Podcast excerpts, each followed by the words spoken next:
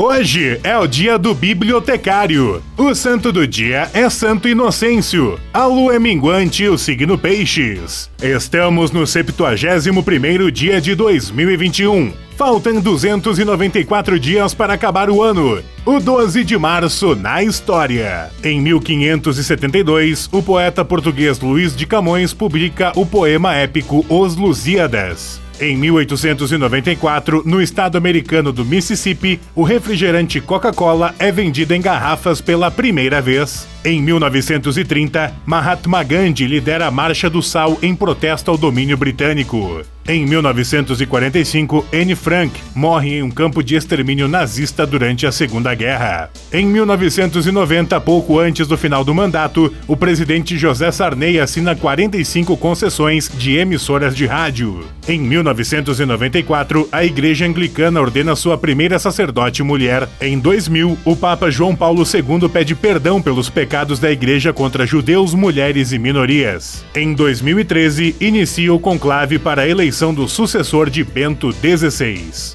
Frase do dia: O fraco rei faz fraca a forte gente. Luiz de Camões.